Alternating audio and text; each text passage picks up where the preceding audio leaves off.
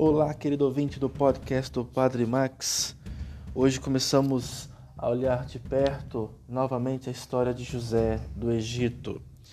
José, vendido por seus irmãos, torna-se seu salvador. É espontânea a comparação com Jesus.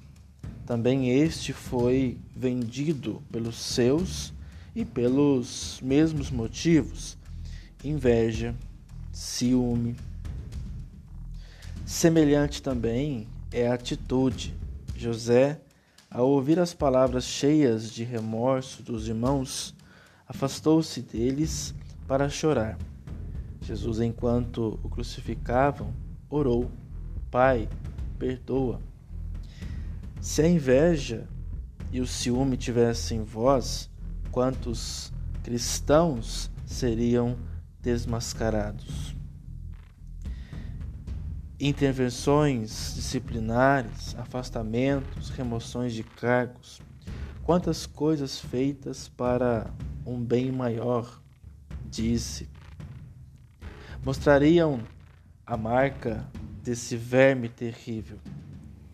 Muitos ainda hoje são vendidos pelos próprios irmãos. Por todo esse mal, por essas injustiças, mais ou menos patentes, todo cristão dirige ao Pai a mesma prece de Jesus: Pai, perdoa.